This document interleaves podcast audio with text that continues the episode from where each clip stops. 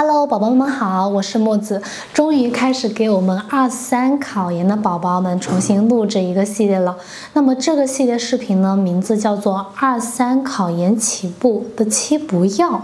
之所以会录制这么一个系列的视频，就是想通过我们考过研的学长学姐们他们的经验以及他们踩过的坑，来给各位二三考研的宝宝们提个醒，尽量的呢去避开这个坑，能够更好的复习。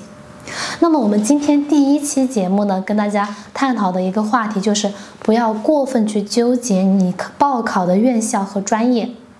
那么木子学姐呢是知道的，我们很多宝宝呢，他可能会有一点选择困难症，在选择他的院校和专业的时候呢，可能会一直纠结，很难去决定下来到底报考哪一个，甚至说到了强化阶段的时候呢，可能还没有完全的选择好。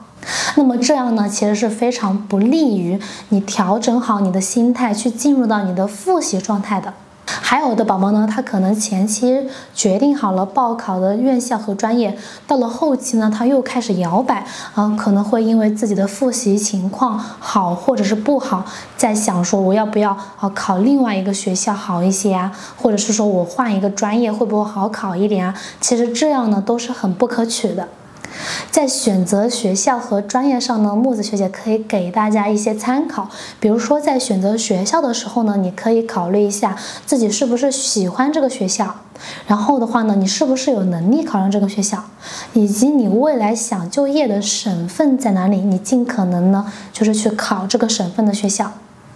那么在选择专业上呢，你可以考虑一下自己是不是喜欢啊，是不是擅长。然后的话呢，这个专业跟你本科所学的专业呢，是不是相似或者是一致？以及结合我们的市场情况来看呢，这个专业它在未来几年的就业情况大致是个什么样子？好的，那么我们在选择好学校和专业之后呢，还是会遇到一些比较特殊的情况的。比如说你准备了大半年，但是到了暑期强化阶段啊，八九月的时候呢，可能你会收到通知说，这你备考的这个院校专业呢，它取消招生了。那这种情况的话呢，你是没有办法的，需要你去换专业或者是换学校。那么除开这种特殊情况之外呢，木子学姐希望各位，呃，屏幕前的二四三考研的宝宝们，一定要尽早的来决定好你的学校和专业，根据你自身的情况来选择。好的，那么这期节目呢就到这里啦。如果说有一些二三的考研宝宝还没有选择好院校和专业的话呢，有相关的问题想要来咨询木子学姐的话呢，欢迎大家加我的 QQ 三零七七二六六幺六六，我们下期再见。